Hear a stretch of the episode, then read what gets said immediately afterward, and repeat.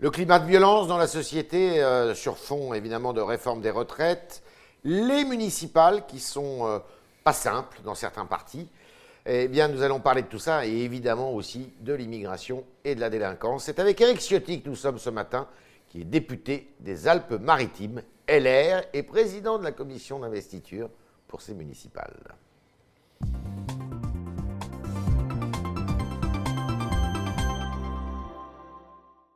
Ciotti, bonjour. Bonjour. Alors, il y a eu des violences. euh, on a vu une intrusion dans un théâtre parisien où il y avait le président de la République, euh, un départ de feu dans un restaurant qu'il a l'habitude de fréquenter, euh, des coupures d'électricité, des intrusions à la CFDT par des militants revendiqués de la CGT, coupure d'électricité géante ce- matin dans le sud de Paris. Qu'est-ce que ça vous inspire, ce climat-là? D'abord, je veux condamner avec force Ouais. ces violences sur fond de revendications sociales. Rien, rien ne légitime euh, de pouvoir revendiquer par la violence. C'est le retour de On l'anarcho-syndicalisme doit condamner toutes ces formes de violence. Mais je dirais que, de façon plus globale, on fait face à la violence sociale, mais on fait face aussi à la violence du quotidien. Le gouvernement a quasiment dissimulé euh, les chiffres de la délinquance. Heureusement que le Figaro les a retrouvés d'ailleurs. Mais on constate quoi? L'année dernière, il y a eu 8% de coups et blessures volontaires euh, dans notre pays. 750 par jour. Plus 21%, plus 8% en 2019. Sur tout le territoire. Plus 21% en trois ans. Ça veut dire que chaque jour, il y a plus de 700 actes de, de violence contre les personnes. On a aussi la violence communautaire qui s'exprime. Quand on a ce rapport de la DGSI qui dit que 150 quartiers de la République sont aujourd'hui aux mains des islamistes, c'est terrifiant. Donc il y a une déliquescence de l'autorité de l'État, parce que l'État a majorité? trop reculé. Pas simplement, naturellement. Cette tendance, elle est ancienne. Le gouvernement socialiste précédent a installé une forme de, laxisme pénal. Euh, il n'y a pas assez de places de prison. D'ailleurs, Emmanuel Macron a renoncé à sa promesse de créer des places de prison. Il en avait dit 15 000 dans ce quinquennat. Euh, il y en aura au mieux 2 à 3 000. Donc il y a euh, des renoncements, des reculs. Il y a eu Notre-Dame-des-Landes qui a adressé un signal épouvantable en disant euh, l'État recule devant la violence. C'est une C'était ça, le américanisation de notre société Je, je ne sais pas, mais en tout cas, il y a une dégradation. Euh, c'est La démocratie est en danger. La démocratie doit être vigilante face à ces revendications qui s'expriment par la violence, bien la- sûr. la Et la réponse, c'est la fermeté de l'autorité républicaine. Ce sont les policiers qui sont en première ligne face à cette violence. Au lieu de les attaquer, au lieu de jeter la suspicion sur eux, euh, le gouvernement devrait Vous reconnaissez que beaucoup parfois plus ils perdent un peu leur sang-froid, non? Non, Non. je ne reconnais pas qu'ils perdent leur sang-froid. Euh, la semaine dernière, ce qui m'a choqué, c'est qu'on ait beaucoup plus parlé euh, du croc en jambe qui a été fait par un policier, je ne sais pas si c'est volontaire au demeurant, mais plutôt que du policier qui est mort, victime euh, d'un euh, d'un criminel qui a foncé sur lui, des deux autres policiers gendarmes qui sont entre la vie et la mort. C'est ça le quotidien La réponse de nos forces de l'ordre. On ne peut pas mettre tout le monde sur le même plan. La- Il n'y a pas de violence la policière. réponse- Les policiers expriment la loi de la République. La réponse pénale est suffisante?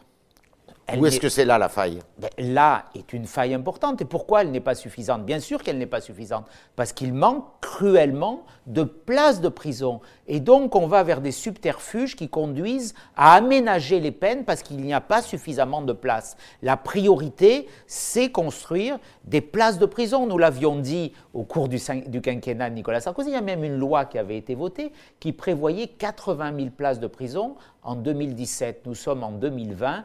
Il y en a à peine un peu plus de 60 000. Le retard, il est là. Et après, on va vers euh, une dispersion, une déconstruction de la peine. Il faut redonner du sens à la peine pour qu'elle soit dissuasive. Alors, les municipales, c'est dans quelques semaines, au mois de mars. Et euh, est-ce que c'est pas l'occasion, ces élections municipales, alors qu'on voit que le gouvernement est quand même très critiqué pour cette réforme des retraites, pour euh, le parti Les Républicains, de se refaire une santé Vous avez énormément d'élus locaux. bien sûr, et nous allons euh, les garder.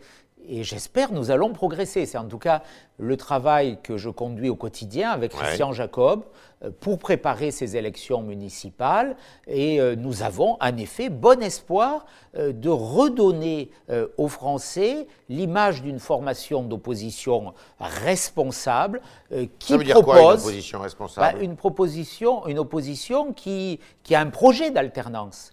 Qui peut penser demain que face à Emmanuel Macron, qui veut installer ce débat avec les extrêmes, il y aurait une alternative crédible autre que les républicains. Mmh. Euh, nous sommes un parti de gouvernement, un parti responsable, euh, qui sur le plan économique comme sur le plan régalien euh, pour- propose et va proposer Alors- encore plus, c'est notre chantier, celui du printemps, celui du congrès des Ouais, idées, ouais, ouais. un programme très précis. On va prendre deux exemples, deux villes emblématiques d'ailleurs de, de la France, de la France des villes. Euh, Marseille. Euh, Martine Vassal veut succéder à Jean-Claude Godin qui a présenté ses vœux hier et dont on sait qu'il ne se représente pas. Mais il y a un autre candidat, les Républicains, sénateur qui s'appelle Bruno Gilles, soutenu par euh, M. Muselier, le président de la région euh, PACA. Est-ce que vous allez mettre fin à ce combat de chef? D'abord, moi, je souhaite de toutes mes forces que Martine Vassal gagne. qui est investi hein. Elle est investie, c'est une femme de très grande qualité. C'est une femme euh, qui pourrait être à la tête de la deuxième ville de France pour notre famille politique. Ça serait un magnifique symbole. Elle dirige le département des Bouches-du-Rhône avec une, beaucoup d'efficacité. Jean-Claude Godin a dit avec- qu'il était inquiet hier hein, des divisions. ben, les divisions euh, nous inquiètent, bien sûr. C'est pour ça que je lance un appel à la responsabilité à, à- à Bruno Gilles. On voit bien aujourd'hui qu'il n'est pas en- pas mesure de gagner. Euh, Renaud Muselier doit faire œuvre aussi de, de rassemblement, bien sûr. Il doit prendre sa part dans la clarté à la victoire euh, de Martine Vassal. C'est un enjeu essentiel pour nous et j'appelle mes amis à ce devoir d'unité, de rassemblement, mais je suis confiant dans la victoire de Martine Vassal. Alors, deuxième ville, qui est la capitale, euh, donc qui est tenue par la maire socialiste Anne Hidalgo, qui euh, va se représenter, elle l'a dit il y a peu de temps. Rachida Dati, eh bien, dans les sondages, fait plutôt assez bonne figure. Ça vous étonne? Non, ça ne Non m'étonne- pas que c'est pas Rachida Dati qui est en question, mais euh, le fait que, euh, eh bien, elle, elle défend bien ses chances. Ça ne m'étonne pas parce que d'abord on est dans un cadre où, où vous le disiez tout à l'heure, enfin, et je le soulignais, les républicains ont un rôle essentiel à jouer. Nous retrouvons euh, de la crédibilité et c'est important. Et on en bénéficie partout, dans toutes les villes aujourd'hui, tous les indicateurs. Européennes n'avaient pas été bonnes pour vous à Paris, hein. Naturellement, mais on a retrouvé euh, aujourd'hui la, la voie d'une reconstruction, d'un apaisement, d'un rassemblement autour de, de Christian Elle Jacob. peut gagner. Et puis bien sûr qu'elle peut gagner et elle a beaucoup de qualités, elle a un discours très clair, une opposition très solide, elle dénonce avec beaucoup de pertinence euh, ce qu'a fait de Paris euh, Anne Hidalgo, qui a abîmé notre, notre capitale, elle propose euh, une voie d'alternance très claire et on doit naturellement, et nous y travaillons là aussi, Alors. tous, tous nous rassembler. Alors, justement, et j'y viens. derrière, euh, je vois où vous voulez viens, venir, oui. derrière Rachida Dati. Alors, commission euh, d'investiture, vous la présidez, vous allez vous réunir euh, cet après-midi. peut-être Demain. Demain. Euh, et il y a un cas qui est très gênant pour vous, c'est une épine dans le pied, c'est celui du 15e arrondissement. Un maire sortant qui est installé depuis longtemps, qui s'appelle Philippe Goujon, soutenu par Alain Juppé, par Édouard Balladur, par énormément de caciques de votre parti, et qui dit Moi, je veux être élu, j'ai une formation, mais je ne veux pas me mettre derrière Rachida Dati. Comment vous allez trancher ce cas? Bah, ça, ce n'est pas possible. Parce que l'arrondissement, c'est l'arrondissement, il faut le souligner, qui envoie le plus de conseillers de Paris. À la, de dans la vie politique, surtout, dans la vie tout court, mais dans la vie politique peut-être plus encore, il faut de la clarté. Et on ne peut pas aller dans une élection euh, pour l'ensemble de la ville de Paris, parce que les, Parisiens, ce qui compte, c'est euh, Paris. Qui sera maire de Paris?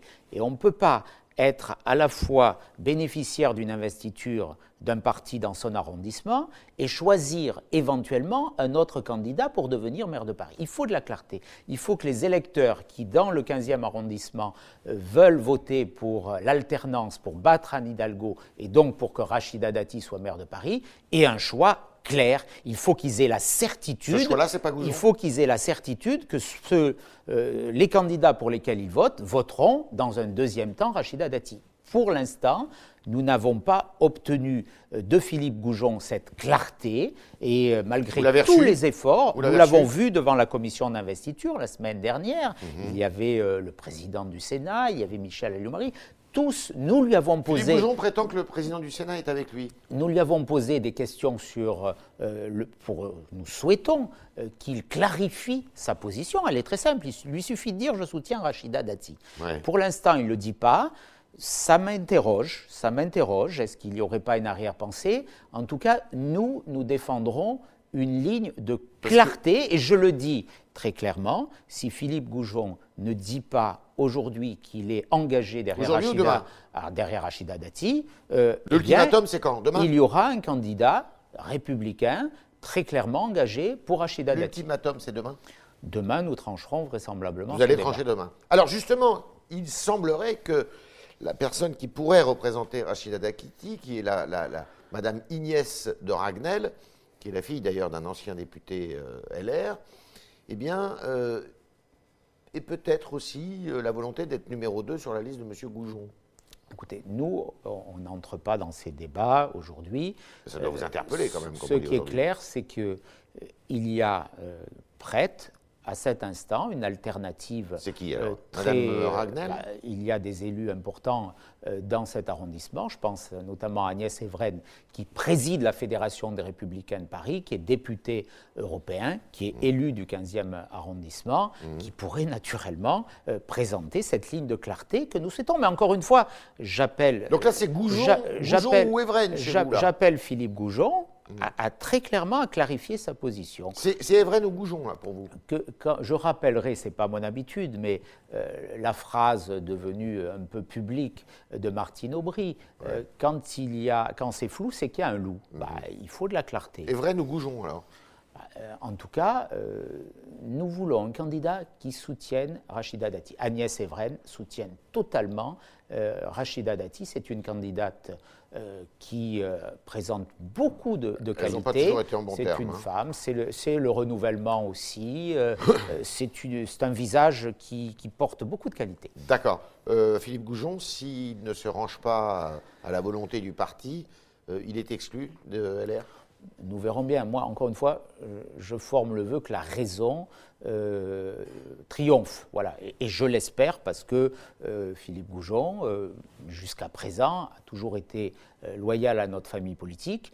je souhaite qu'il continue à l'être. Sans le 15e arrondissement, vous pouvez, Madame Dati ne peut pas gagner Paris? euh, en tout cas, nous allons mener euh, la bataille dans les 17 secteurs, 17 arrondissements, sachant que les quatre premiers ont été, ont été regroupés. Et on a, euh, je dirais, on a fait un gros travail de rassemblement dans le 17e, par exemple, mhm. autour de Geoffroy Boulard, Brigitte Custer, réglé, ça de, Frédéric Bechnard, totalement. Donc, chacun doit considérer qu'il y a un intérêt général qui, qui domine, que l'élection, elle est aussi pour le maire de Paris que les électeurs vont se déterminer pour faire battre Anne Hidalgo. Et aujourd'hui, ce qui est clair, au-delà de, ces petites considérations personnelles qui finalement sont sans grand intérêt euh, et qu'il faut euh, absolument aujourd'hui euh, mettre de côté, c'est qui peut battre Anne Hidalgo Les sondages nous donnent très clairement que le match, s'installe entre Anne Hidalgo et Rachida Dati. Donc j'appelle tous ceux qui veulent faire battre Anne Hidalgo à se mobiliser pour les listes qui soutiennent Rachida Dati et que soutient Rachida Dati. On est avec Eric Ciotti ce matin euh, dans les studios du Figaro et on continue avec vos questions, chers internautes, et Alban Barthélémy qui va les poser dès maintenant.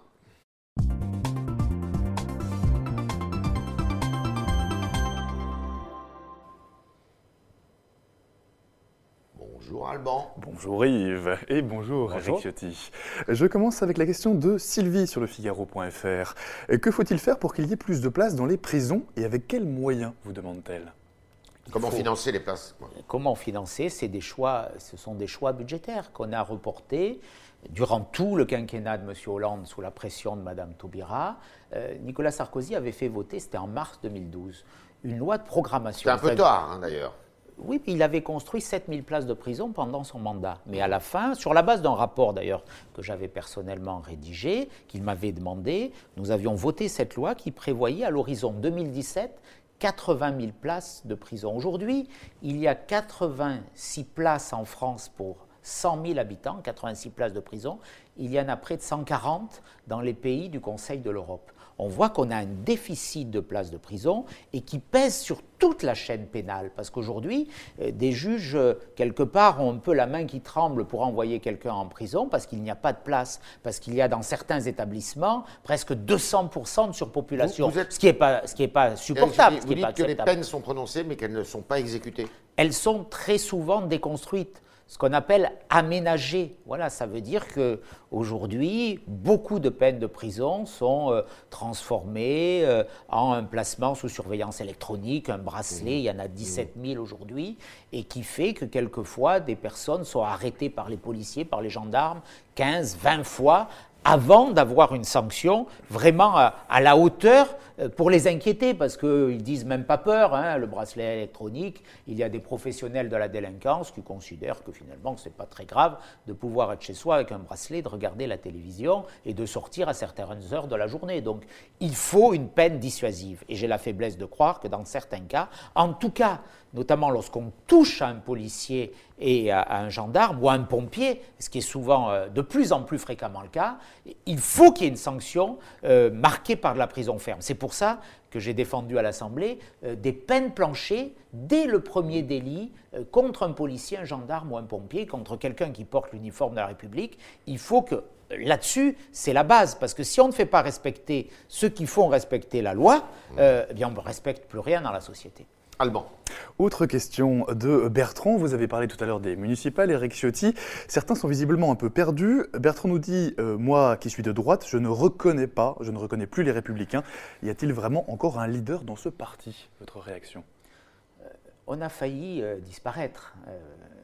au printemps 2017, certains s'y sont employés à saper nos fondations. On a subi une lourde défaite aux européennes, donc naturellement. C'est qui ceux qui euh, se sont employés à saper votre... Bah, tous ceux qui sont au gouvernement aujourd'hui. D'accord, Édouard Philippe. Qui ont quitté notre famille politique. Je ne vais pas leur faire la publicité. Vous les citez, c'est Édouard Philippe, Gérald Darmanin, Bruno Le Maire. Euh, absolument. Donc, euh, Sébastien Lecornu. ceux qui ont considéré que les postes étaient plus importants que les, que les valeurs.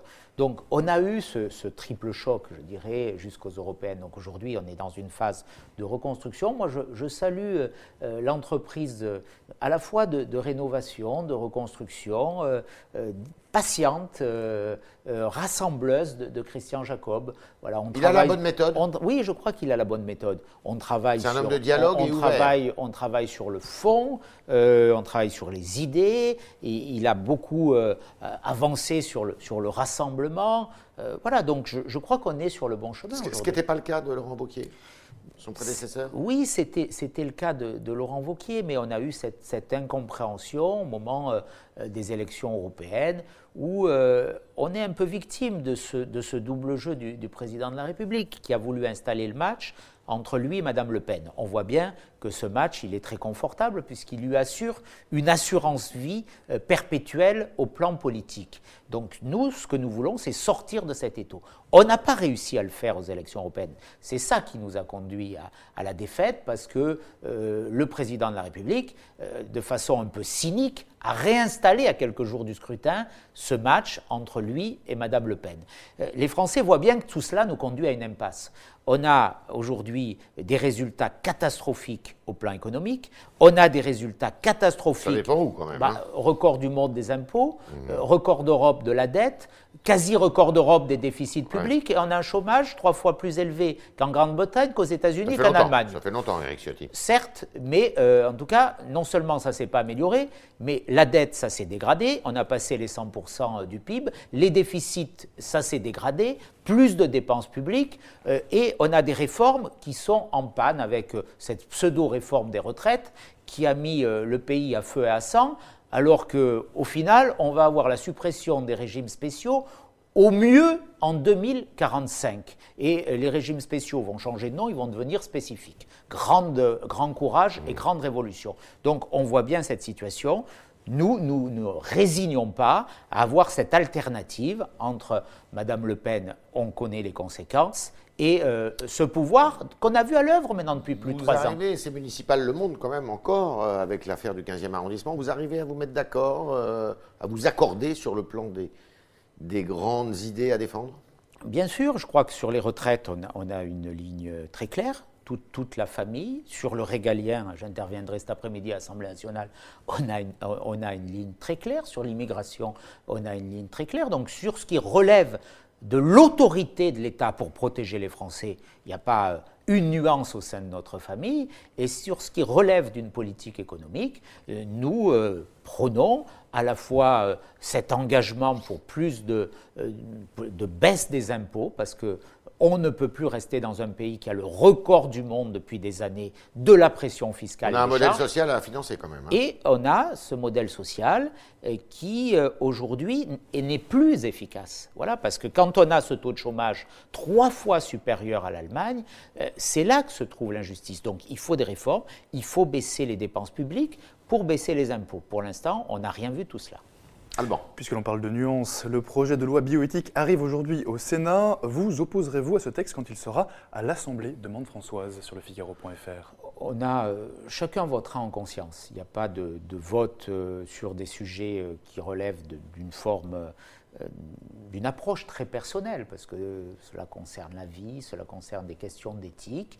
Il n'y a, pas de, de consigne Aujourd'hui, nous avons, euh, et le président du parti comme moi ont, exprimé euh, leur opposition euh, à la PMA telle qu'elle est venue en première lecture à l'Assemblée nationale, parce que derrière, nous considérons qu'il y a une menace de marchandisation du, du corps humain, puisque ça ouvre la voie à la GPA.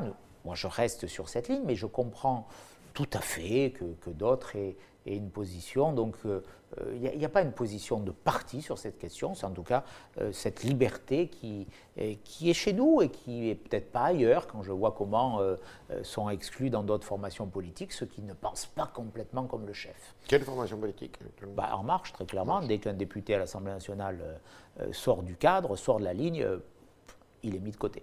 D'accord. Ce matin, dans notre émission des décrypteurs, on parlait de l'anonymat sur Internet. Dernière question. Euh, vous souhaitez imposer la carte d'identité sur Facebook et sur Twitter pour se connecter. Est-ce que c'est bien réaliste euh, se demande Je me le. en tout cas, je pense que c'est utile. Peut-être, euh, je mesure les difficultés pratiques, mais ceci dit, moi je crois qu'il faut qu'on arrête de se cacher derrière l'anonymat pour que les réseaux sociaux soient un déversoir de haine. Voilà.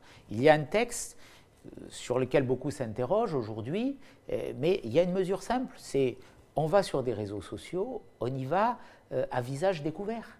Euh, on, assume ce qu'on dit, parce que quand il y a une identité, eh bien, je crois qu'on mettrait un terme à ces menaces, des menaces de mort. Euh, j'en ai subi, dès qu'on parle du combat contre l'islamisme, il y a un torrent de haine qui se, déverse sur ceux euh, qui expriment ces positions. Regardez sur Zineb El-Razaoui les menaces et, le déchaînement de haine qu'il y a sur, Internet. J'ai la faiblesse de penser que si derrière euh, ces messages, qui quelquefois sont des appels euh, à tuer, euh, il y avait une identité, ça serait différent.